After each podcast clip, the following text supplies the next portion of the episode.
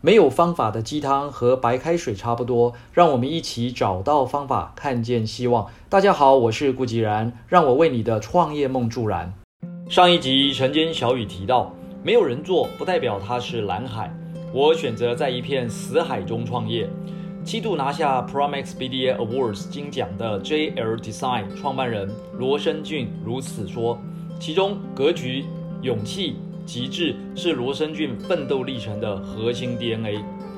另一位毕业两年就爆红的知名插画马来模作家杨丞琳，从不到二十人的签名会开始，到现在一发文就有四万个赞，超过六十家企业找他合作，打败 Hello Kitty 等知名人物，登上热门下载排行榜冠军。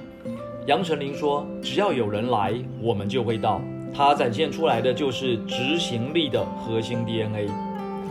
打进苹果公司 iWatch 供应链，从最夯的 iPhone、iPad 到 HTC、LG 等世界大厂所使用的软性印刷电路板油墨，全部来自叶思涛董事长的十八人团队。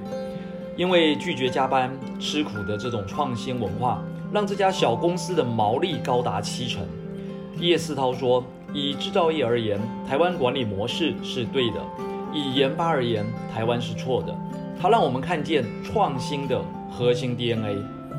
红遍九十六国的知名手机音乐游戏 App Citus，雷亚科技创办人游明阳坚持精致小而美的核心 DNA，成为 Google App 都抢着求合作的游戏公司。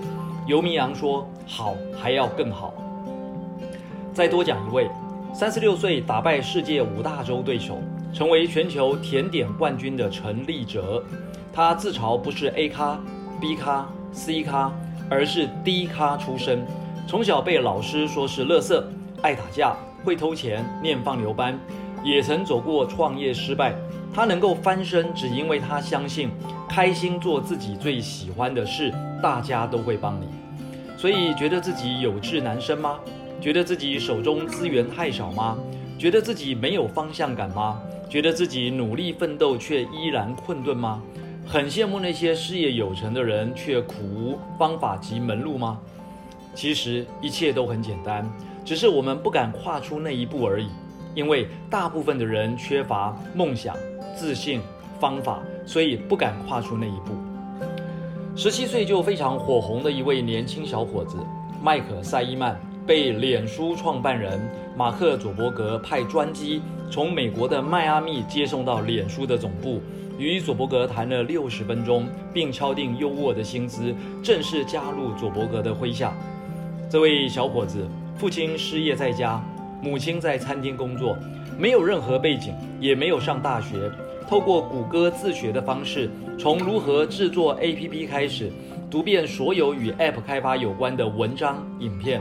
六年来，开发出一百多款的游戏，创立两家公司，其中一款照片猜字游戏 For Snaps 更是超越 Twitter、Line，荣登苹果 App Store 的下载冠军。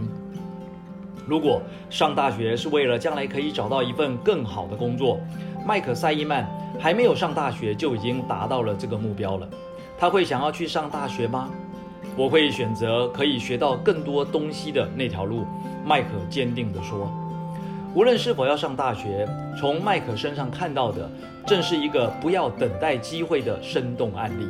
机会一直都有，财富也可以创造出来，幸福垂手可得，就看我们愿不愿意卷起袖子去做。做了就有机会。”以上就是今日的晨间小语。